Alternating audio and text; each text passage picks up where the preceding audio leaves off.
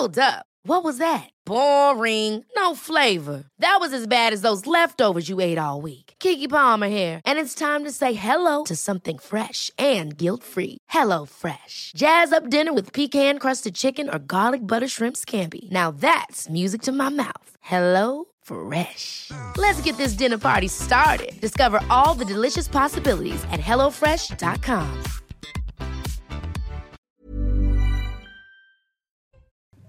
Bonsoir à tous, bienvenue. Tout le monde est en forme. Le programme est chargé. On va commencer tout de suite. Sommeil à l'habit. Cette nouvelle tragédie due au fléau du harcèlement scolaire, pour commencer, l'INSEE, âgée de 13 ans, s'est donné la mort à son domicile du Nord-Pas-de-Calais le 12 mai dernier.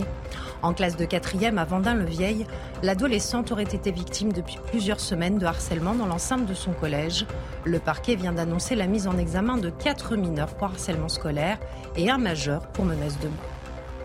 L'émotion à Roubaix à présent, un hommage national en présence d'Emmanuel Macron a été rendu aux trois policiers tués dimanche matin dans une collision.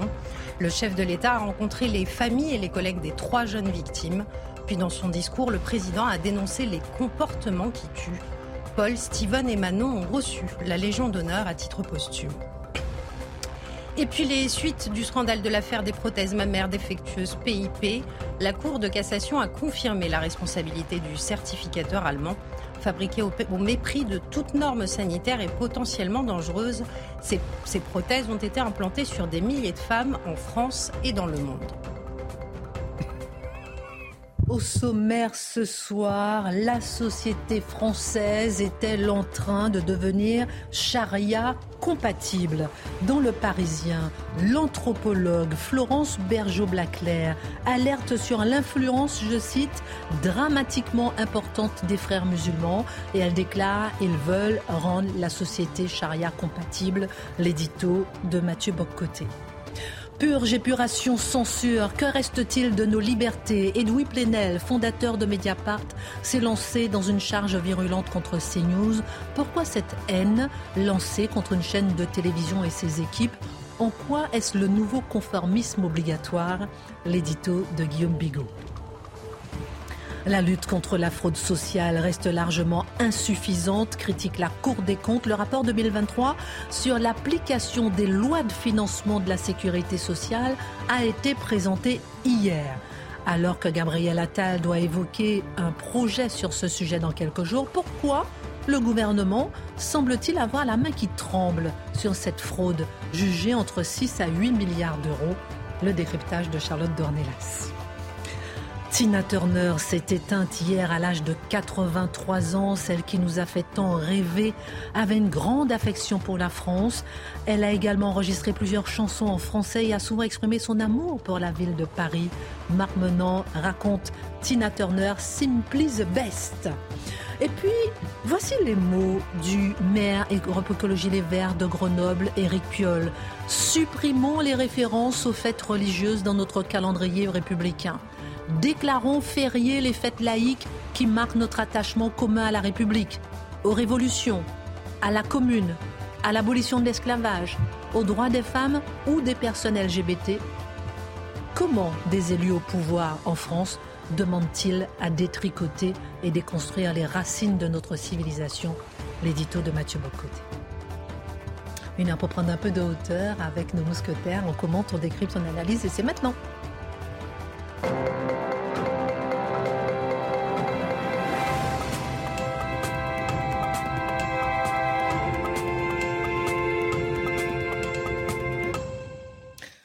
Marc Menon, qu'est-ce que vous avez emmené en régie là aujourd'hui, là, subitement, qui nous surveille en régie? C'est incroyable. Ma compagne, parce qu'elle n'a pas confiance, alors elle a dit maintenant je suis derrière toi, puis il va falloir que tu fasses attention, mon garçon. Elle est très jolie. Merci. Comme ça, vous êtes euh, en Hmm couple. Oui. On va tout savoir. on embrasse Laurence qui nous regarde en régie. Charlotte, ça va? Tout va bien. Vous êtes en retard ou on a... ça va Oui, je, faites tout, la est, tout Dimitri est en ordre. Tout est, oui, c'est ça. je me dimitrise. Mon Équipé Guillaume. aussi. Équipé aussi, Bien en sûr. forme Très. Bien, pour euh, Edoui Plenel, pour parler un petit peu de Mediapart avec vous. Oui, oui, oh, je suis pas sûr qu'il faille vraiment être en forme pour Louis Plenel, mais on le sera quand même. Bon, et avec vous, Mathieu Bocoté, toujours euh, de rose vêtu avec sa cravate et sa pochette, en pleine forme. J'aime bien parce que dès qu'on lui demande comment ça va, Mathieu, il dit toujours bien. bien sûr. toujours. Il y a quelques mois à peine, l'anthropologue Florence Bergeau-Blaclair, qui est aussi chercheur au CNRS, publiait un ouvrage majeur, Le frérisme, ses réseaux, l'enquête. Cet ouvrage l'a propulsé au cœur de l'actualité. Elle y décrit l'histoire, l'idéologie, la stratégie du frérisme, l'idéologie associée à la mouvance des frères musulmans. On va voir euh, la couverture de son livre. Elle y montre aussi comment, par aveuglement, le monde occidental devient progressivement, selon ses mots, charia compatible, ce qui lui a valu de nombreuses menaces et une campagne de diffamation constante. Sa conférence à la Sorbonne a été annulée, puis recalée à la semaine prochaine suite aux indignations dans les médias. Mathieu Bocoté, d'abord, que trouve-t-on dans ce livre? Ah ben, alors, disons-le maintenant, c'est un livre majeur, d'une très, très grande qualité, un ouvrage exceptionnel, documenté, un ouvrage exceptionnel qui réfléchit, donc qui documente, qui conceptualise et qui nous permet de comprendre la progression de cette modalité spécifique de l'islamisme, j'y reviendrai, qu'est le frérisme, selon Florence Bergeau-Blaclair, c'est-à-dire le frérisme pour elle, c'est non seulement l'idéologie des frères musulmans, mais plus largement, c'est l'idéologie de cette mouvance et de ses compagnons de route. Alors, je ne ferai pas une critique page par page du livre, mais je dirais qu'on y retrouve trois grands éléments pour comprendre cette mouvance, sa progression et sa progression inquiétante, disons-le. Premièrement, une histoire. C'est toujours utile l'histoire. Donc ça permet, on s'y plonge, on voit l'évolution des frères musulmans, donc de la confrérie, jusqu'aux différents tournants stratégiques que les frères musulmans ont connus, l'internationalisation, dit-elle, dans les années 80, et surtout le moment où la stratégie des frères musulmans, j'y reviendrai, se déplace et se braque sur l'Europe. Europe, ventre mou du monde libre qui pourrait tomber, que l'on peut coloniser à la lumière du frérisme. Donc, premier élément historique qui est très utile pour être capable de connaître cette mouvance. Deuxième élément, qui est probablement la chose la plus importante, qui nous permet de comprendre la vision du frérisme. Quel est le projet politique des frères musulmans? Quel est le projet politique de cette mouvance, de la mouvance frériste? Je précise, elle distingue des choses. Hein. Elle nous dit, il y a l'islamisme. L'islamisme, selon son vocabulaire, c'est la volonté de la conquête politique d'une société. Donc, euh, finalement, les islamistes se présentent aux élections. Le djihadisme, c'est la conquête violente d'une société. Le frérisme, pour elle, elle nous dit, c'est la conquête d'une société par la société civile. C'est la colonisation mentale. C'est la colonisation des esprits. C'est la colonisation culturelle. C'est faire en sorte, j'y reviendrai, vous le disiez, que la société d'accueil, dans le cas présent, c'est l'Europe, soit de plus en plus charia compatible. Soit de plus, et dans son esprit, elle nous dit le frérisme, son objectif, millénariste, prophétique, très lointain dans l'histoire, c'est l'établissement d'une société islamique mondiale à la lumière de leur interprétation qu'ont les frères musulmans de l'islam. Je prends la peine de le dire au cas où certains en douteraient. Évidemment, elle ne réduit pas l'islam au frérisme, elle ne réduit pas l'islam à l'islamisme ou au djihadisme, elle prend la peine de dire, je ne parle pas d'une religion en tant que telle, mais d'un projet politique et idéologique. Donc elle ne cède pas, quoi qu'en disent certains, au travers de l'amalgame. Par ailleurs, Qu'est-ce qu'elle nous dit? Elle nous dit que le frérisme, c'est un projet total. C'est-à-dire que l'islam, dans cette logique, doit s'emparer de tous les domaines de l'existence, de tous les domaines de l'existence, c'est-à-dire doit, par exemple, il y a une chose qui est assez intéressante, tout un chapitre sur l'islamisation de la connaissance. L'islamisation de la connaissance, c'est on a, vous savez, la physique, la chimie, le, fait de la liste des connaissances produites général, globalement par la modernité occidentale, eh bien, le frérisme cherche à islamiser ses connaissances pour les penser, donc retourner les lumières contre elles-mêmes et s'emparer des connaissances produites pour les placer sous le signe, finalement, planter le drapeau de l'islam frériste dans les connaissances. C'est un élément.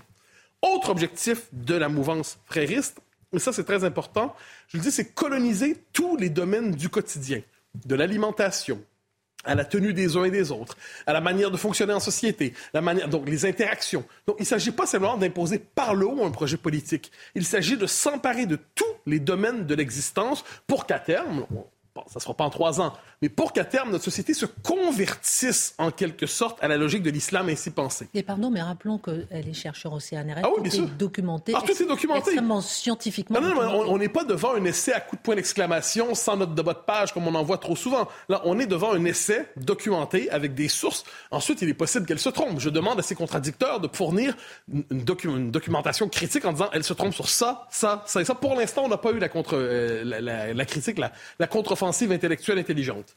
Elle nous dit une chose très importante aussi.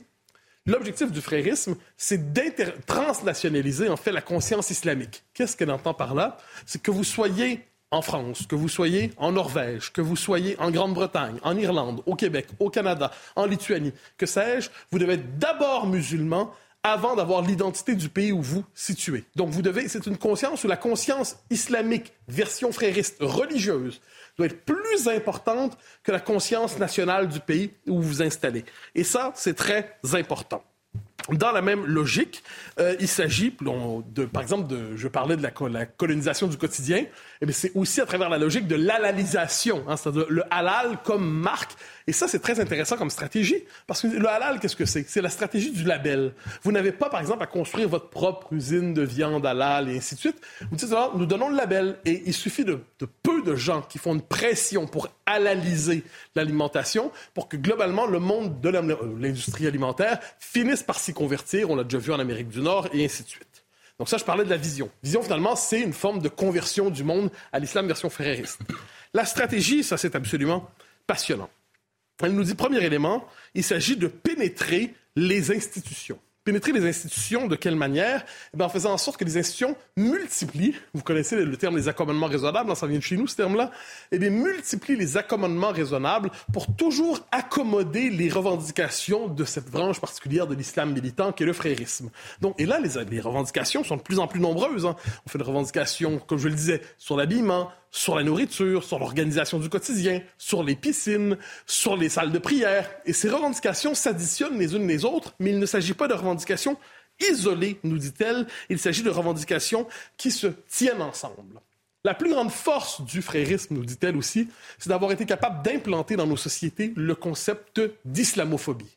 Donc, elle nous dit, c'est quoi la force du concept d'islamophobie? C'est que toute forme de résistance à l'islamisation des sociétés occidentales doit être pensée comme une manifestation d'islamophobie. Donc, nos sociétés qui sont désarmées mentalement devant ça, il suffit qu'on dise phobique pour dans nos sociétés, quel que soit le sujet, on se couche. Hein. Ah, je veux pas être accusé d'une phobie, je me couche immédiatement, je m'excuse de vous avoir phobisé. Bon, alors là, elle nous dit, la force du frérisme, c'est d'avoir été capable d'imposer le concept d'islamophobie pour pathologiser, criminaliser, discréditer toute forme de résistance à la progression de cette vision particulière de l'islam. Et de développer dans les populations musulmanes, dit-elle, globalement, c'est ce que j'en comprends, une conscience victimaire qui fait en sorte que les, la volonté normalement des populations nouvelles, l'islam est d'implantation récente en Occident, donc l'idée que les populations musulmanes prennent le pli des sociétés occidentales, c'est interprété comme une manifestation discriminatoire qui les transforme en victimes d'une persécution néocoloniale en Occident. Et dans cette logique, on pourrait dire le, le, frérisme l'emporte lorsque le commun des mortels parle d'islamophobie dans toutes les circonstances. Donc vous voyez, c'est une description fine, documentée, à la fois d'une histoire, d'une idéologie et d'une stratégie. Florence Bergeau-Blaclair parle d'une société charia compatible. On l'a lu dans Le Parisien euh, dans une interview d'elle aujourd'hui. Pourquoi considère-t-elle que l'Europe est particulièrement visée? Alors, je, je, donne un élément qu'elle ne elle met pas nécessairement l'accent là-dessus tout le temps, mais je prends la peine de le dire. Évidemment, il y a une dimension démographique. L'islamisme ne peut pas progresser dans une société où il n'y a pas une population musulmane significative qui est là pour l'accueillir et le relayer. Ça veut évidemment pas dire que tous les musulmans sont islamistes. Ça va de soi. C'est-à-dire que si vous avez une population significative, euh, bassin social assez fort, bassin démographique, il y a une plus grande chance que cette idéologie progresse. Alors, qu'est-ce qu'elle nous dit? Premièrement, le génie du frérisme, c'est de s'emparer des libertés, de la philosophie des sociétés occidentales pour les retourner contre les sociétés occidentales. Exemple, on a le droit à la différence, le droit ci, le droit ça, mais le droit à les, les droits et libertés vont être récupérés en fonction des revendications ethno-culturelles propres à cet islam militant. Donc c'est au nom des droits et libertés qu'on va réclamer la possibilité du port du voile. C'est au nom des droits et libertés ou du droit à la différence qu'on va réclamer le droit au burkini. C'est au nom de la culture des libertés qu'on va demander finalement une islamisation de la culture en disant c'est du point de vue en tant qu'individu, ben, parce que vous savez le propre du voile c'est une revendication collective. Mais il est, les mouvances qui aujourd'hui font la promotion du voile disent non c'est pas, pas collectif, c'est purement individuel. En tant que femme, je réclame le droit de porter mon voile. Vous, vous avez une casquette. Vous, vous avez un string. Vous, vous avez, bon, faites la liste. Eh bien, moi, je veux un voile. Et donc, c'est une capacité d'instrumentaliser une société qui n'a plus à offrir que une conception désincarnée des droits et libertés dont on parle souvent. Donc, finalement, c'est les droits de l'homme contre eux-mêmes, le retournement des droits de l'homme contre eux-mêmes. Deuxième élément, pénétration au niveau européen. Le, européen, on entend l'Union européenne en général. Qu'est-ce qui est intéressant là-dedans? C'est que c'est tellement une structure désincarnée, vide, au service d'une conception désubstantialisée de l'Europe, que l'islamisme est particulièrement capable, frère, de coloniser institutionnellement, avec des lobbies bien organisés, tout ça, les organisations de l'Union européenne. Et on voit effectivement, on en parle souvent ici, que les institutions de l'Union européenne, le Conseil de l'Europe, font la promotion régulièrement du voile islamique comme symbole de liberté et comme symbole d'affirmation de l'authenticité individuelle des uns et des autres. Autre élément qu'il faut mentionner, la mouvance qu'on pourrait appeler islamo-gauchiste. Hein, le terme a été critiqué souvent, mais la mouvance islamo-gauchiste, pourquoi? Parce que certains voient dans l'islam la religion des opprimés aujourd'hui, et donc une certaine gauche décide de s'allier avec cet islamisme conquérant, avec ce frérisme conquérant, en disant, mais ce sont les nouveaux dominés. Il faut contester la toute-puissance de l'Occident. Il faut contester la suprématie blanche en Occident. Il faut contester le triomphe de l'Occident en Occident. Dès lors, l'islamisme, le frérisme est vu comme le, le, vecteur qui permet à la fois de nous désoccidentaliser et aussi de donner la voix aux opprimés qui, chez nous, subiraient la tutelle d'une société islamophobe. Elle dit d'ailleurs dans l'interview qu'ils sont encore très rares à aborder le sujet. Ah bah oui. Comment le milieu intellectuel et médiatique a-t-il réagi à la publication de ce livre? Ah, c'est passionnant. D'abord, le silence. Vous savez, c'est la meilleure manière normalement de, de, de dégager un sujet. Vous n'en parlez pas. Mais là, hélas, dessus, hélas pour les adversaires de Florence Bergeau-Laclaire, le livre a percé. Il a traversé euh, l'opinion. Je me permets de dire, en, en, en, sur un moment de vanité, qu'il y a quelques mois, je faisais partie des premiers à la recevoir euh, sur CNews pour son livre, avant même la controverse. Parce que le livre, en passant, est passionnant avant même la controverse. Donc, un livre qu'il faut lire. Donc, d'abord, le silence. Ensuite, campagne de diffamation. Donc, les, les compagnons de route on pourrait dire du frérisme ou de ce type particulier d'islamisme, commencent à l'attaquer. Ils la discréditent campagne de diffamation, on conteste ses capacités, ses connaissances scientifiques, on conteste la, la valeur du travail, on l'accuse d'islamophobie, on l'accuse de complotisme, évidemment, c'est l'insulte à la mode, hein. c'est la version 2022-23 du concept d'extrême droite, on l'accuse de complotisme, évidemment. Donc on l'attaque, on l'attaque, on l'attaque, mais on ne prend pas la peine de réfuter son propos. Il y a aussi eu, vous l'avez mentionné, elle était invitée à faire une conférence à la Sorbonne, mais annulée parce que les, les dirigeants de l'université sont quand même des pétochards professionnels. Et devant ça, qu'est-ce qu'ils disent? C'est toujours la même, euh, même, logique. Il y a des menaces, menaces de mort, menaces à l'événement. L'université prend prétexte de cela pour censurer l'événement en disant désolé, on ne peut pas assurer la sécurité. Heureusement, la Sorbonne a recalé. Oui, parce qu'il y a une telle pression médiatique qu'il y a quand même des limites dans la vie à servir de tapis. Et, euh, et, dans le point, et dans le point, elle notait par ailleurs, et c'est important, elle dit nous sommes de moins en moins nombreux, vous l'avez dit, à travailler sur l'islamisme au sens large dans l'université. Pourquoi? Parce que le prix à payer pour parler de cela est de plus en plus élevé. Donc, on va s'attaquer à votre réputation. On va vous expliquer, si tu veux avoir une belle carrière, fais autre chose, mon garçon. On va vous peut-être des menaces de mort. On va vous expliquer que la carrière sera impossible. Vous allez avoir autour de vous un halo, vous allez devenir radioactif. Et de ce point de vue, on pourrait dire qu'une forme de terreur ou de terrorisme intellectuel islamiste existe dans la mesure où ceux qui veulent s'emparer de ce sujet comprennent qu'ils risquent leur carrière ou leur vie ou autre chose, mais ce qui est certain, c'est qu'il risque beaucoup dans les circonstances. Ce livre doit être lu. Peut-être serez-vous en désaccord, peut-être y a-t-il des choses à corriger, peut-être faut-il l'amender. Pas de souci, mais il faut le lire avant de le vomir et de préférence, ne le vomissez pas, lisez-le. Il est numéro un des ventes sur Amazon, d'ailleurs. Le, mais, euh, le marché du bien. Vous dites justement que, que euh, on, on, est condamné souvent à une mort sociale. C'est ce que vit CNews, vous allez nous en parler. On est condamné à une mort sociale lorsqu'on parle par exemple de fraude sociale. C'est ce qu'a vécu CNews aussi. Vous allez nous en parler. Et Tina Turner, c'est autre chose. Mais justement, purge, épuration, oui. censure, que reste-t-il de nos libertés? Edoui Plenel, fondateur de Mediapart, s'est lancé euh, dans une charge virulente contre CNews. Pourquoi cette haine lancée contre une chaîne de télévision, contre ses équipes? Et en quoi est-ce le nouveau conformisme obligatoire? Avant de vous répondre, je pense qu'il faut avoir un premier réflexe, un réflexe euh, un peu presque sanitaire, en quelque sorte, euh, intellectuel ou idéologique, c'est qu'on ne veut pas ressembler à M. Plenel. Lui veut interdire CNews. Mais moi, je ne veux pas interdire Mediapart. Je pense qu'il est fondamental de défendre la liberté d'expression et la démocratie. C'est bon pour la démocratie que d'abord des médias se portent bien. Il se trouve que bah, Mediapart se porte plutôt bien. C'est bon pour la démocratie qu'il y ait des médias avec des opinions et des orientations idéologiques différentes. Voilà, ça tombe bien. Alors c'est vrai que les méthodes, sur le plan déontologique, les méthodes pour obtenir des informations de Mediapart sont un peu discutables. C'est vrai qu'ils font un peu les poubelles. C'est vrai, comme disait Pierre Péan, souvent ils se contentent d'avoir, de récupérer auprès de gorges profondes des PV euh, qui leur sont transmis par des gens euh, euh, bien intentionnés dans les, tribunaux. C'est vrai. Bon, mais il leur arrive aussi de sortir des scoops. Souvenez-vous de l'affaire Benalla. L'affaire Benalla, c'est ça. Ils ont des enregistrements. C'est pas très ragoûtant comme méthode, mais au moins on a appris ce qui se passait. Et c'est un peu comme les intestins. On a des bactéries, c'est pas très propre, mais ça nettoie les bonnes bactéries de vos intestins, nettoie les mauvaises bactéries. C'est à ça que servent des journaux comme ça, à mon avis. Et je dis ça sans même, euh, sans, sans ironie, je vous assure. Je pense que ça, ça vertu.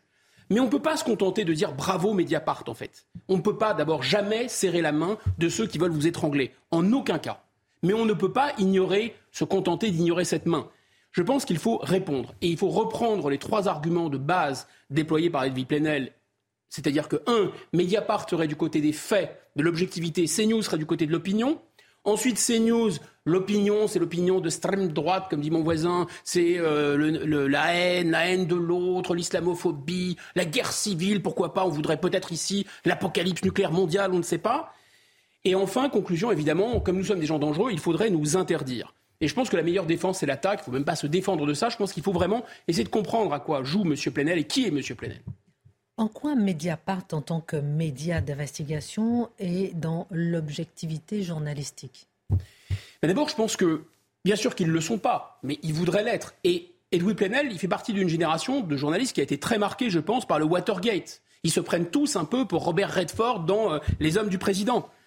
Voilà, donc les faits, rien que les faits, chevalier blanc, euh, incorruptible, on peut faire trembler les puissants, etc. Mais ils comprennent pas que c'est une tradition qui n'est pas la nôtre. C'est une tradition d'abord puritaine, protestante, c'est une tradition empirique euh, anglo-saxonne. Et quand on regarde de près, M. Plenel, c'est pas du tout ça l'histoire. Un limier de la côte est du Washington Post, en général ils sont démocrates, voilà. Quand ils trouvent des informations qui font chuter ou trébucher le Parti démocrate, ils n'hésitent pas une seule seconde à communiquer cette information. C'est leur culture, ils sont comme ça. Les faits, rien que les faits. Mais vous pouvez les chercher dans Mediapart. Vous n'avez rien, jamais rien contre LFI, jamais rien contre les néo-féministes à la mode euh, Adèle Haenel, jamais rien évidemment contre ces informateurs. Donc ce qui est gênant avec M. Plenel, c'est pas qu'il a le droit d'être engagé, il a le droit d'être un militant, il a le droit d'être un idéologue. Ce qui est gênant, c'est qu'il avance masqué. Et dans les écoles de journalisme, je pense qu'il faut dire aux élèves attention, ce n'est pas le gardien du temple. Peut-être se fait-il passer pour Bob Woodward, mais derrière Bob Woodward, vous avez un espèce de marat bidon, euh, le marat de l'islamo-gauchisme. C'est ça la réalité en fait. Donc il y a tromperie sur la marchandise et il y a mélange des genres.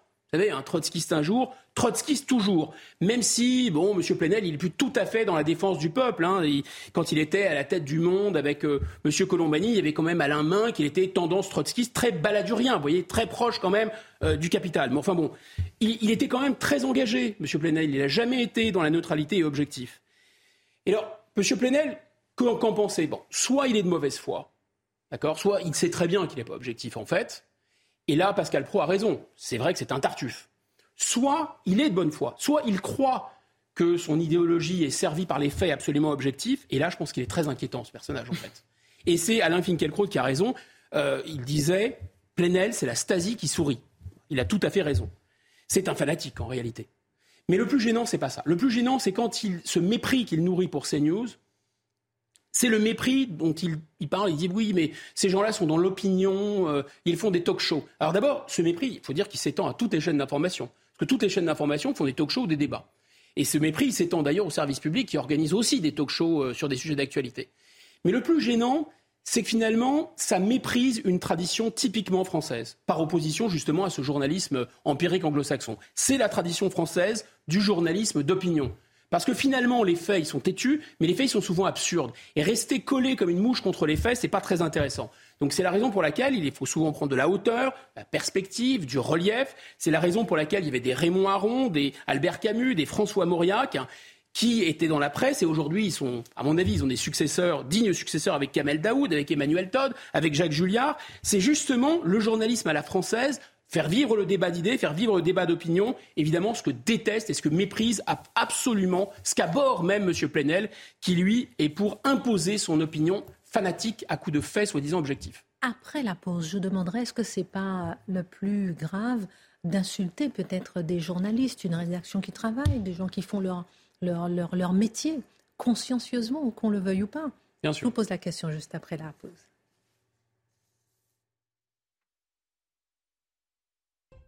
Est-ce que le plus grave n'est pas d'insulter des journalistes d'une chaîne, des équipes entières, qui sont d'avis très différents ici à CNews, hein, mais qui ont, sont décrits comme des racistes, des antisémites. Je peux terminer? Oh, oh bien sûr. Des- je- je- ma question est longue, mais chaque mot a son importance. Des racistes, des antisémites, des islamophobes, des fauteurs de guerre civile. Parce que il m'est arrivé dans l'oreillette d'avoir un chef d'édition qui faisait le ramadan. Je veux dire, euh, je veux dire, la rédaction de CNews est est une rédaction vraiment multiple. Et c'est quand même assez choquant. C'est inconcevable, inqualifiable. En fait, M. Plenel, il appartient à une catégorie très étrange d'individus. La même catégorie que Poutine. C'est-à-dire, c'est des gens qui voient d'abord des nazis partout. C'est des nazis de 2023. Vous, nous euh, et moi, on voit le monde en couleur. Non, mais eux, ils ont des lunettes spéciales ils voient tout en noir et blanc avec les heures les plus sombres qui sont projetées sur la réalité. Alors évidemment, ça sert à museler, ça sert à disqualifier, ça sert à censurer, ça sert à désigner comme cible. Évidemment, il y a Pierre-André Taguieff qui a une expression très forte, il parle de nettoyage éthique. Il a absolument raison. Mais le plus gênant dans ce qu'il fait, et on va revenir aux menaces qu'il profère contre nous, qu'est-ce que c'est? C'est qu'en fait, ça sert vraiment à faire diversion. C'est-à-dire se, recouvrir tout de nuit et brouillard, genre années 40, ça sert à ne pas voir la menace totalitaire d'aujourd'hui. Ça, c'est fondamental. Et en fait, il est dans une inversion des rôles complète, M. Plenel. Parce que c'est ce qu'on appelle l'inversion accusatoire. Il nous accuse de quoi, par exemple? Il nous accuse d'être des fauteurs de guerre civile. Mais pourquoi? Parce qu'on dit que c'est dangereux la guerre civile Parce qu'on dit qu'on ne veut pas de la guerre civile Parce qu'on dit qu'il y a des gens qui fomentent la guerre civile Et donc nous devenons les fauteurs de guerre civile Inversion accusatoire. Il nous traite d'islamophobes. Alors, Je ne reviens pas sur l'édito brillant de Mathieu et, la thèse de, de Mme Blaclair, mais effectivement, parler déjà d'islamophobie, c'est déjà être le porteur de valise des islamistes et des frères musulmans, ce qu'il est évidemment en assimilant toute critique de l'islam à du racisme, en parlant de discrimination, de haine contre les musulmans, il est le petit télégraphiste des frères musulmans. Mais c'est une évidence. Et ça suffit d'inverser les rôles. Ça suffit. Parce qu'on serait tous antisémites, on voudrait tous la guerre civile, mais enfin, qui a théorisé la guerre civile? L'islamisme. Qui propage aujourd'hui l'antisémitisme? Qui tire à bout portant sur des fillettes juives? L'islamisme. Qui vide son chargeur, exactement comme le faisaient les SS dans la Shoah par balle, sur des innocents à coups de rafale? Les islamistes. Alors ça commence vraiment à bien faire cette histoire. C'est-à-dire que lui, il a les yeux de chimène pour les islamistes parce que soi-disant, ce sont des damnés de la terre. Vous savez ce qu'il écrit, M. Plenel? Ou ce qu'il dit? Au bout du compte, ce sont des idéologues, des idéologies meurtrières auxquelles certains font, y compris dans les médias et de manière irresponsable, à courte échelle. C'est bien, camarade Plenel, de faire son autocritique de temps en temps. Moi, je pense qu'il parle à lui-même, en fait. Parce qu'il fait semblant, et j'en reviens à votre question, vous avez raison, c'est gravissime. Il ne faut pas être naïf. Il nous désigne comme cible. Il nous met une cible dans le dos. Il feint d'ignorer que des gens sont menacés dans leur vie, que des gens sont protégés, que des gens se terrent en France en 2023. Et il nous colle à tous une cible. Voilà. Et on ne va pas riposter, on va le laisser faire. On ne va pas dire que sa plume aiguise la lame des tueurs, bien sûr que sa lame, que sa, plume aiguise la lame des tueurs. Et on va se contenter de, prendre ces accusations sans dénoncer le fait que lui, il a des tonneaux de white spirit et il jette ça sur le feu de la guerre civile qui couvre. Bien évidemment, c'est lui le propagateur de guerre civile. Voici un sujet qui a valu à CNews d'être, euh, entre autres, accusé de fake news. Mais nous allons y revenir car euh, le nouveau rapport de la Cour des comptes vient alerter au sujet de la fraude sociale. Oui, là aussi, nous avons été accusés de fake news en long et en large. Le rapport 2023, c'est important de revenir sur le sujet, Charlotte Dornelas, de la Cour des comptes sur l'application des lois de finances de la sécurité sociale a été présenté hier. Et il fournit une nouvelle évaluation de la fraude sociale. Elle avance une première estimation comprise entre 6, 4 et 8 milliards d'euros. La Cour des comptes juge insuffisante la lutte contre la fraude sociale. Gabriel Attal doit évoquer un projet sur ce sujet dans quelques jours. Que retenir de ce nouveau rapport qui accable la gestion de l'État sur la fraude sociale? Alors, la Cour des comptes salue, on va commencer par le début, quelques efforts faits par les autorités contre la fraude sociale depuis 2020. 2020, c'est une date importante puisqu'il y avait plusieurs rapports qui avaient été faits à ce moment-là sur la fraude, dont celui de la Cour des comptes, qui nous révélait, on en avait déjà parlé en effet, qu'il existait 75,3 millions d'assurés sociaux dans un pays qui comptait à l'époque 67, aujourd'hui 68 millions de personnes. Donc on avait quand même un problème puisqu'il y avait des millions de gens qui étaient des assurés sociaux et qui n'existaient pas euh, dans le pays. Donc à partir de ce moment-là, il y a eu une prise, on va dire, à la fois de conscience et puis euh, une imposition du sujet, on va dire, dans le débat public. Et la Cour des comptes dit quelques efforts ont été faits ici ou là, mais il faut, ils appellent à un changement d'échelle dans la lutte. Et j'ajouterais à changement d'échelle, quand on lit un peu les, différentes, les différents avis qui sont les leurs sur ce qu'il se passe aujourd'hui, un changement de mentalité également. Euh, on y reviendra un peu plus tard, pour éviter la perte de milliards d'euros, c'est ce qu'ils disent, parce qu'en effet, ils le chiffrent, tout en sachant que c'est très difficile à chiffrer aussi. Alors ces fraudes, elles sont évidemment multiples. Il y en a beaucoup qui sont très différentes. Il y en a qui sont aussi bien individuelles que organisées, puisque vous savez, on en parle souvent sur tous les sujets.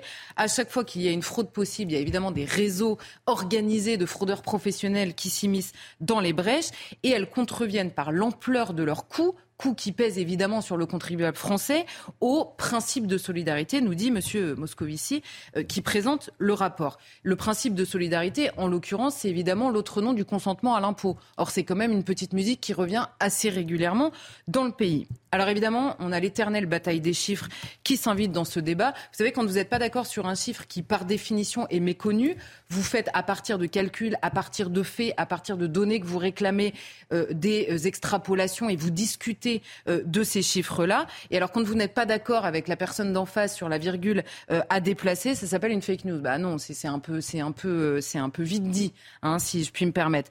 Or, donc, évidemment, on a la bataille des chiffres. Juste une idée entre l'Assemblée nationale qui avait fait un rapport, et le magistrat spécialisé qui a travaillé là-dessus, Charles Prats, qui a écrit deux livres euh, sur le sujet, on passe quand même de quelques milliards à 40, voire 45 milliards euh, dans le livre de Charles Prats. Alors évidemment, ces chiffres sont controversé, puisque c'est le mot à la mode. Mais les deux chiffres sont controversés d'ailleurs, puisqu'on présente toujours les chiffres de Charles Prats comme controversés. Mais par définition, s'ils existent, les chiffres minorés sont également controversés. Je veux dire, tous les chiffres sont controversés. Mais ce qui est sûr, c'est qu'à chaque fois qu'il y a un nouveau rapport de la Cour des comptes, et donc puisqu'il salue les efforts qui sont faits dans la lutte contre la fraude, on précise de plus en plus et d'année en année, les rapports de la Cour des comptes font augmenter la fraude. Elle ne diminue pas à mesure qu'il y a des contrôles, elle augmente dans les estimations. Donc ça, c'est quand même une donnée également qui mériterait d'être soulignée. Alors, il y a quelques chiffres qui apparaissent dans le rapport. On a entre 3,8 et 4,5 milliards d'euros de fraude et faute pour l'assurance maladie, et au total, en effet, entre 6 et 8 milliards aux prestations sociales mais de l'avis même du rapport. C'est-à-dire que dans le rapport même, euh, euh, les, les, auteurs du rapport expliquent que ces chiffres sont incomplets pas tellement par volonté, mais par euh, fait accompli, puisque d'abord, un, une faible part des tricheries est détectée en raison du faible nombre de contrôles. Ils le disent eux-mêmes, c'est 11% pour la CAF de fraude détectée, ce sont les chiffres qu'ils avancent. Un, moins de 1% pour la complémentaire santé, euh, entre autres. Et par ailleurs, ces chiffres sont incomplets pour une autre raison, c'est que les autorités, les administrations à qui s'adresse la Cour des comptes, pour certaines données, refusent de les adresser à la Cour des comptes. Alors là, moi, je veux bien que euh, tout ça relève du fantasme, mais le meilleur moyen de casser un fantasme, c'est de le contredire concrètement. Or, les administrations ont ces chiffres, elles ne les transmettent pas. Alors moi, il y, a un petit truc qui mouline dans mon cerveau, je me dis, c'est très très louche quand même, parce que si ça n'existe pas, autant le prouver, puisqu'ils sont les seuls à avoir ces chiffres pour les prouver. Donc les chiffres sont incomplets, et même incomplets, on passe, de, on, passe à 6-8 milliards d'euros. Alors justement, lorsque les administrations ne communiquent pas forcément euh, les données, qu'est-ce qu'il faut en conclure? Alors, il faut noter. Alors d'abord, euh, il faut noter que la même Cour des comptes estimait, je vous le disais, ça augmente. On a eu des millions d'euros au tout début dans les rapports. Il y a quelques années, il y a une dizaine d'années, c'était 2,5 à 3 milliards d'euros de fraude. Aujourd'hui, on arrive à 6 à 8 et en reconnaissant que c'est forcément incomplet comme chiffre. Donc vous voyez que c'est quand même des proportions qui sont réelles. Même 8 milliards d'euros, on peut peut-être faire quelque chose pour les économiser, hein, même si c'est que 8 milliards d'euros. Et alors on apprend cette chose étonnante dans le rapport, hein, c'est écrit noir sur blanc, l'administration refuse de donner le nombre précis de cartes vitales par année de naissance. C'est une donnée qui a été faite parce qu'il y a, y a, euh, des cartes vitales surnuméraires qui ont été identifiées. Et en l'occurrence, la Cour des comptes demande le nombre de cartes vitales par année de naissance pour les comparer tout simplement au recensement qui est fait dans le pays. En disant comme ça, on saura exactement combien on en a. Ce chiffre a été refusé, enfin il n'a pas été transmis à la Cour des comptes. Il avait déjà euh, euh, les administrations avaient déjà refusé de le donner à la commission d'enquête parlementaire en 2020. Là, c'est pareil, on se dit, mais c'est quoi votre problème En fait, donnez-le. D'autant que la direction de la sécurité sociale et la CNAM, c'est écrit pareil dans le rapport de la Cour des comptes, ne cessent de répéter qu'il n'existe plus de carte vitale en surnombre depuis 2018. Donnez les chiffres, comme ça tout le monde sera d'accord et on sera tous contents. Eh bien non, à répétition, ils refusent de les donner. Et dans ces 8 milliards, la Cour des comptes ne prend pas non plus en compte les millions de personnes qui bénéficient de l'assurance maladie sans exister dans le pays. On en avait euh, parlé, c'était un chiffre alors là qui était sorti dans son rapport en 2022, l'année dernière. Euh, il y avait 2,5 millions de personnes qui perçoivent illégalement l'assurance maladie, c'est-à-dire des gens qui ont été inscrits à l'assurance maladie, qui perçoivent des prestations, mais qui ont soit c'est un départ à l'étranger, soit c'est un retour à l'étranger, soit c'est une absence de titre de séjour. Et toutes ces personnes, 2,5 millions de personnes. C'est pas 10 euh, 000 personnes qui sont passées à travers les mailles du filet, quoi. C'est 2,5 millions de personnes. On les sait depuis l'année dernière et par définition, on ne peut pas difficilement le chiffrer. D'autant que l'assurance maladie ne communique pas les montants à la Cour des comptes qui les a, encore une fois, pourtant demandés. Alors évidemment, il faut rappeler un chiffre. Aujourd'hui, en France, le total des prestations sociales, c'est 900 milliards d'euros par an. C'est énorme. Donc même une fraude, parce qu'évidemment, quand on voit les, Prenons le chiffre de Charles Prats qui nous dit 45 milliards euh, de fraude. On se dit, mais c'est pas possible. Qui sont tous ces fraudeurs qui, par millions, hantent nos rues? Mais non, mais avec 900 milliards d'euros de prestations sociales, 5% de fraude, et c'est ce qu'il répète, ce magistrat, assez régulièrement, 5% de fraude, c'est un peu le chiffre euh, euh, qu'on retrouve à peu près dans toutes les distributions, toujours. Il y a 5% de fraude. Mais quand vous avez 900 milliards d'euros, bah 5% de fraude, ça fait que 5% de fraudeurs, mais ça fait 45 milliards d'euros. Donc, quand vous prélevez autant d'impôts sur les Français que vous avez une distribution très généreuse dans votre pays, la moindre des choses, c'est de vous assurer au moins qu'elle soit juste. Qu'en est-il des contrôles mis en place ces dernières années, euh, justement, puisque la Cour des comptes juge l'effort insuffisant? Alors, euh, il faut voir d'où l'on part. Déjà, la Cour des comptes souligne les efforts, mais elle explique qu'il faut absolument les euh, accentuer, puisqu'elle explique qu'aujourd'hui, seuls 3% des dossiers sont effectivement contrôlés. Donc, en effet, il y a une marge de progression euh, qui est forte. et on a les pistes de progression qui sont données, en gros, ils disent. Il y a très peu de contrôle sur la surfacturation. Parce que euh, l'année dernière, on avait l'assurance maladie qui avait fait euh, certaines, euh, comment dire, certains audits, on va dire, et il s'était notamment penché sur la fraude faite par les professionnels de santé eux-mêmes, c'est-à-dire des surfacturations ou des facturations carrément abusives hein, pour des prestations qui n'existent pas.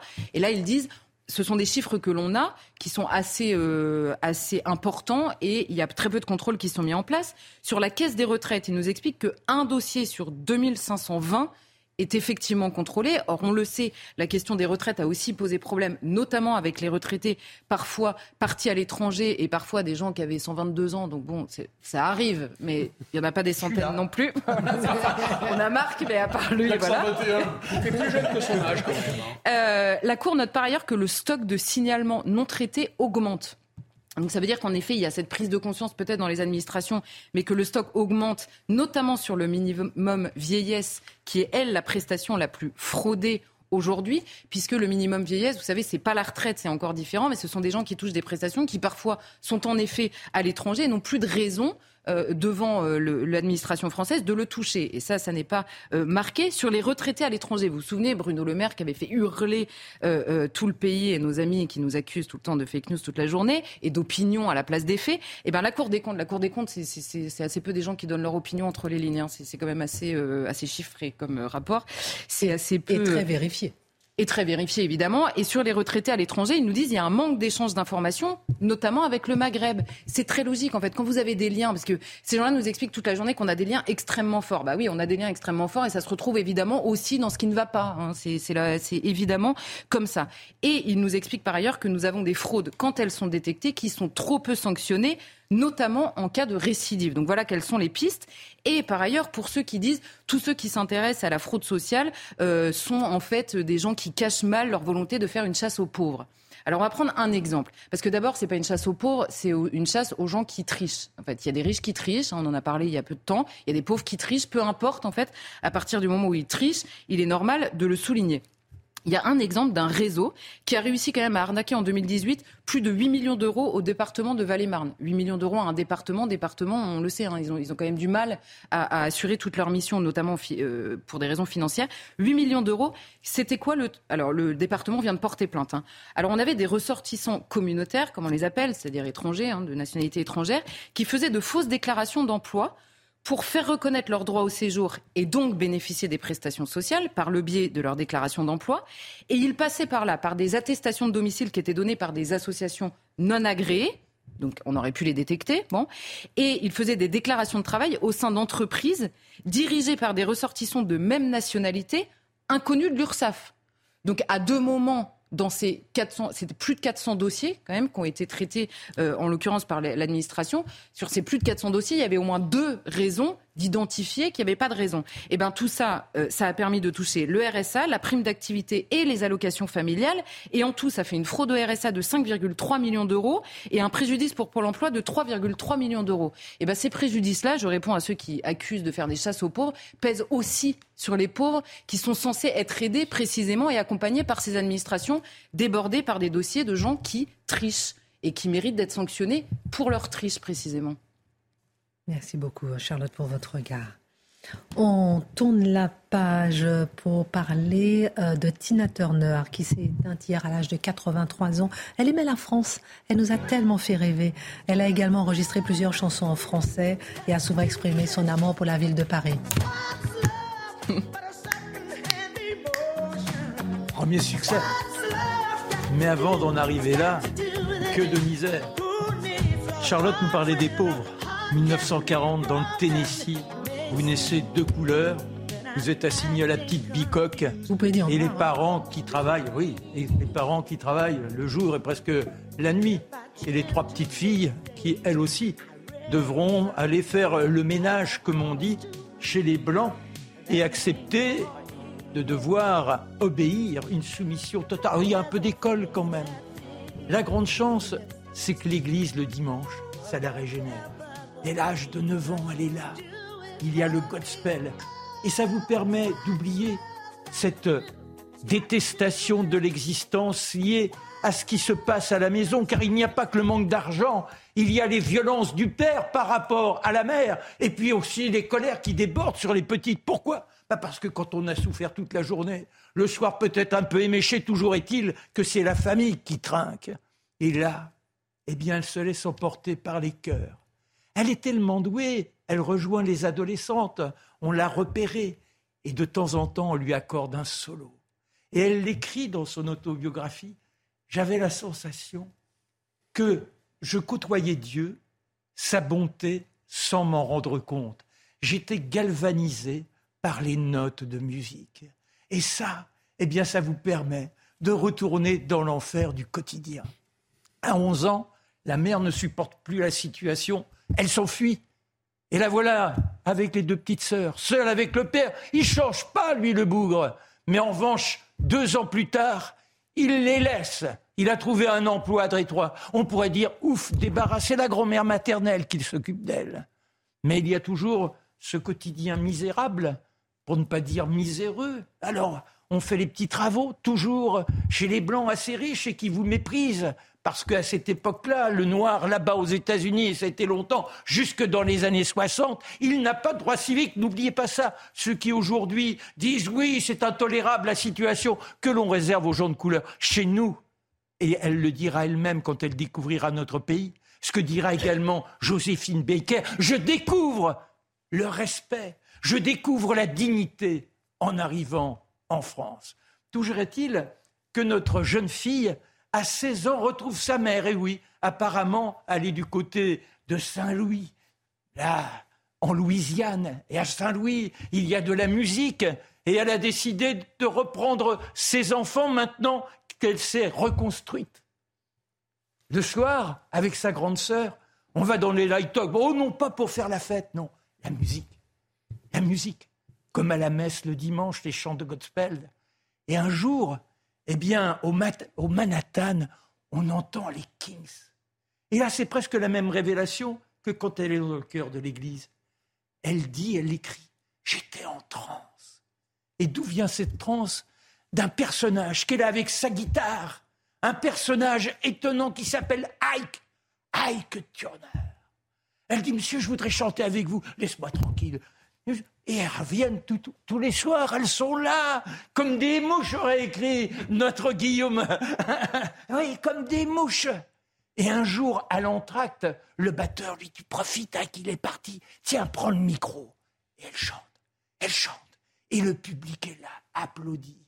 Et Ike, qui l'entend, regrette de l'avoir éconduite. Il dit Je t'engage dans les chœurs. Voilà comment elle devient chanteuse. Ça pourrait être extraordinaire. Et on a un saxophoniste. Oh, il est beau le saxophoniste. Comme elle, de couleur. Il trouve les bons mots. Et avec les mots, on emporte le cœur. Malheureusement, de cette liaison naît un enfant. Et ce personnage saxophoniste n'a pas la santé. Il lui dit Je ne peux pas rester là, je ne peux plus jouer tous les soirs. Et il la laisse. La voilà fille-mère. Il faut assumer, mais bon, on a quand même la chanson, c'est plus la misère, celle qu'elle a connue quand elle était petite. Et que lui dit Ike au bout de quelque temps Il lui dit si on se mariait ensemble Parce que moi, j'ai deux petits garçons, mais ces deux petits garçons, eh bien, ma femme les voudrait, elle souhaite le divorce. Marie-toi avec moi. C'est son héros, il a fait attention à elle, il le protège. C'est lui qui l'a appelée Tina. De quoi Tina? Bah oui, parce qu'il y a une bande dessinée China, une bande dessinée La Tigresse, la reine de la jungle. Alors, elle s'en est emparée. Elle le joue, cette tigresse, tous les soirs, sur scène bien habillée, avec une forme de volupté, grâce à Ike. Et donc, oui, elle se marie.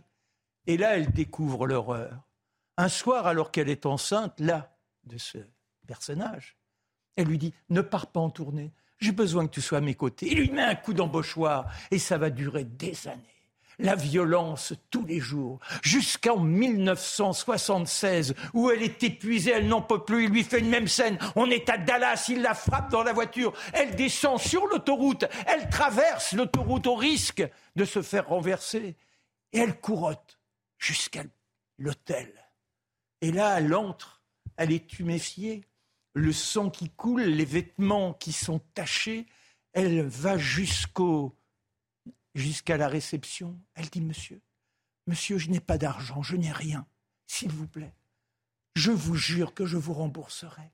Je vous jure que je serai digne de votre confiance. Dans sa tête, elle se dit Mais il peut en profiter, d'autant qu'il lui dit ben, Venez, venez. Il la conduit dans les couloirs, il lui offre une suite. Elle pourrait craindre le pire. Non, c'est un homme de cœur, c'est un homme de générosité. À Dallas, le, fief des racistes. Il lui apporte même une soupe et des petits biscuits. Et après, pendant quelques semaines, elle court se cacher chez un ami à l'autre pour échapper à son mari et obtient enfin le divorce. Ce qu'il apporte, elle l'écrit, quelque chose que j'ai trouvé en moi, quelque chose qui est en chacun de nous, quelque chose, un petit morceau de Dieu, je pense. Il nous faut le chercher. Voilà ce qui la transcende. Et quand des années plus tard, elle rencontre en Suisse un personnage qui sera son époux beaucoup plus jeune qu'elle, eh bien oui, elle dit oui, oui pour le mariage. Elle sait, elle dit, mon instinct ne me trompe pas, avec tout ce que j'ai souffert. Je sais qu'il y a une récompense qui m'attend. Cette récompense, c'est lui. Et il l'accompagna jusqu'à hier lorsqu'elle nous a quittés. Je n'ai pas parlé de tous les succès, ce qui comptait c'était sa vie, mais terminons avec The Best. Ayrton Senna et d'autres sportifs ont utilisé cela. The Best, ça veut dire meilleur que n'importe qui. meilleur que n'importe qui que je n'ai jamais rencontré. Voilà, écoutons The Best que des sportifs se sont accaparés. Tina Turner. Au revoir, madame.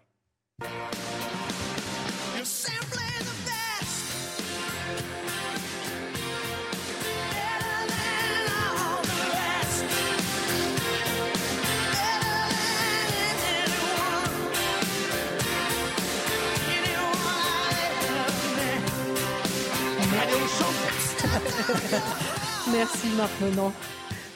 Rien à voir.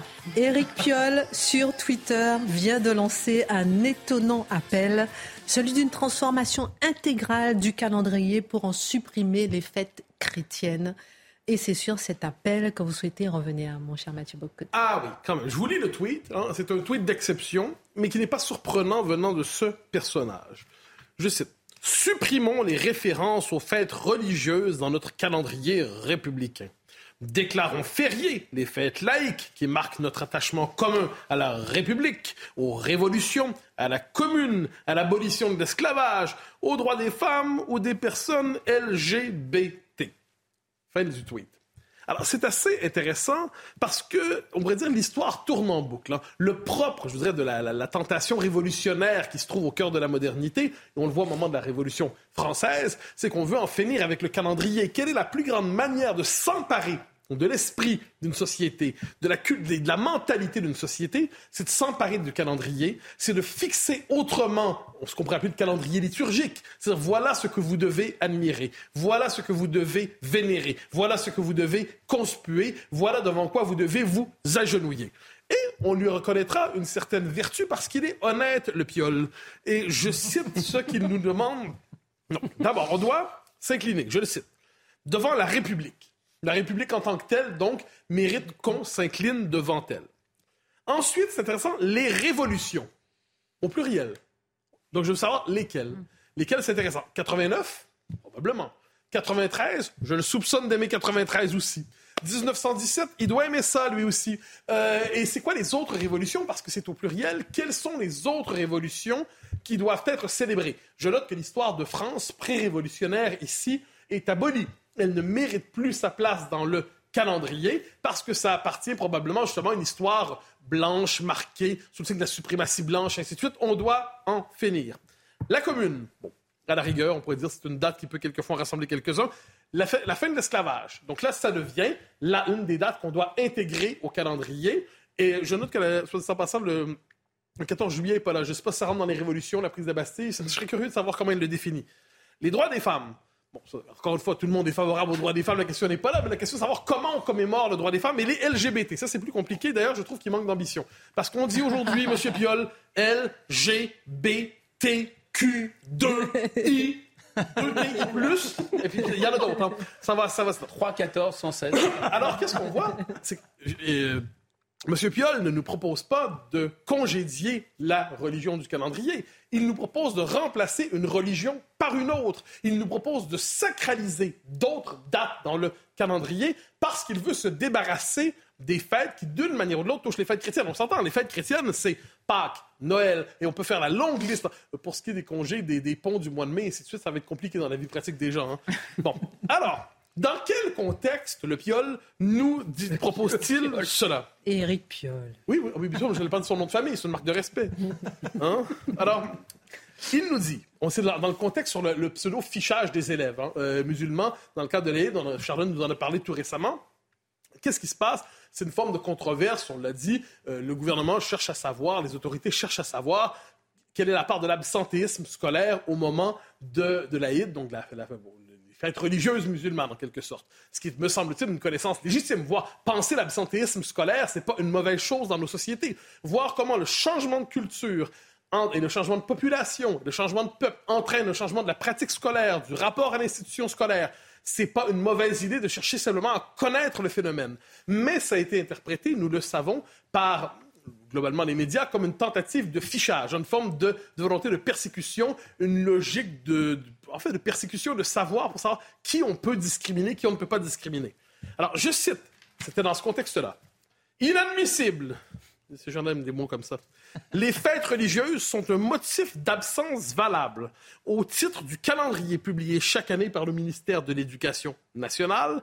Ce recensement voulu par Darmanin est une terrible dérive autoritaire. Le Pen n'aurait pas fait mieux. Et là, c'est intéressant ce qu'il nous dit. Finalement, il y a un nouveau calendrier liturgique qui est le calendrier, euh, comme dit, République, Révolution plurielle, commune, esclavage, droits des femmes, LGBT. Mais les fêtes religieuses qui existaient pour les chrétiens, euh, pour les musulmans, pour les juifs, faites la liste, existent encore. Mais c'est quoi? Ce sont désormais des fêtes d'exception.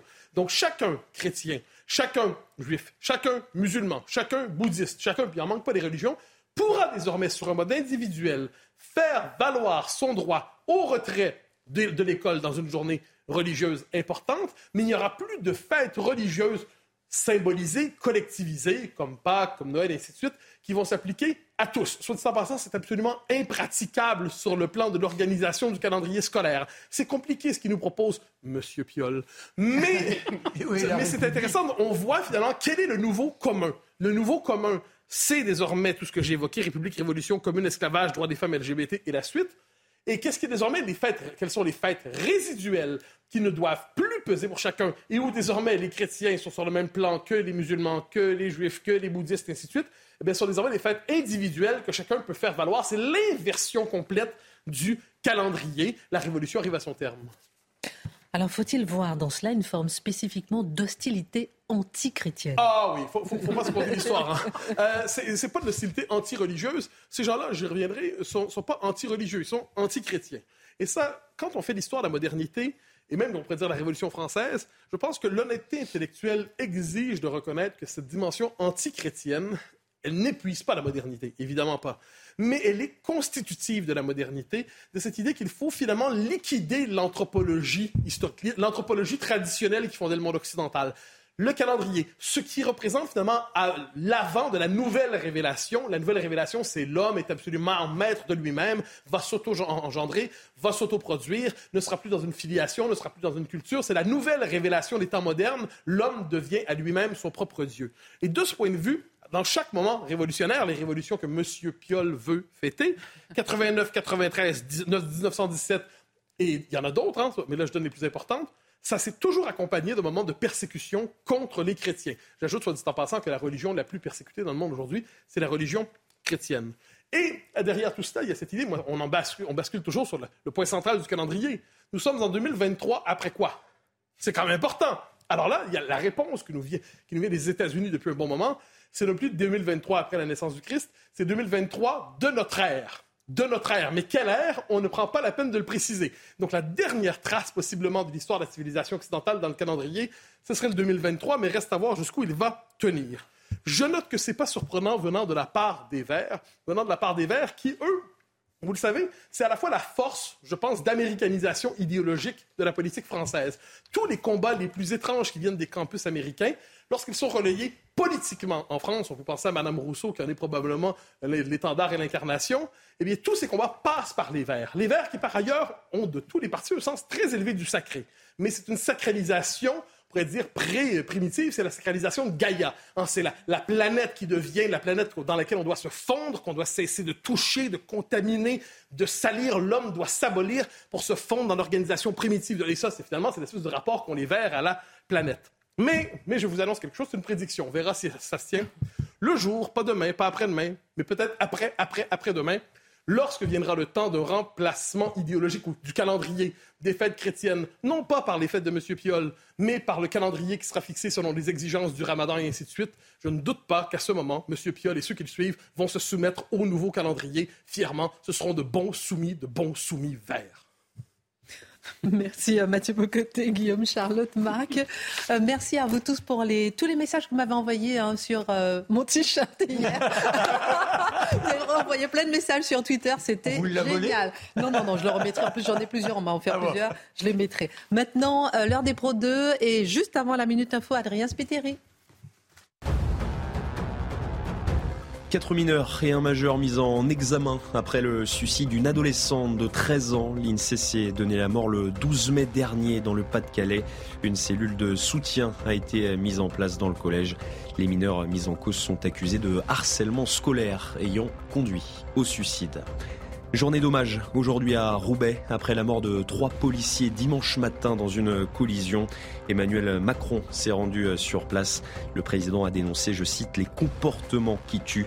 Il a rencontré les familles et les collègues des trois victimes. Et puis cinq militaires mis en examen pour non-assistance à personne en danger. Ils sont soupçonnés d'avoir fauté dans leur mission de secours le 24 novembre 2021. Le naufrage d'une embarcation avait conduit à la mort de 27 migrants dans la Manche. Les cinq mis en cause sont trois femmes et deux hommes. Ever catch yourself eating the same flavorless dinner three days in a row? Dreaming of something better? Well, HelloFresh is your guilt-free dream come true, baby. It's me, Kiki Palmer. Let's wake up those taste buds with hot, juicy pecan-crusted chicken or garlic butter shrimp scampi. Mm. Hello Fresh. Stop dreaming of all the delicious possibilities and dig in at HelloFresh.com. Let's get this dinner party started.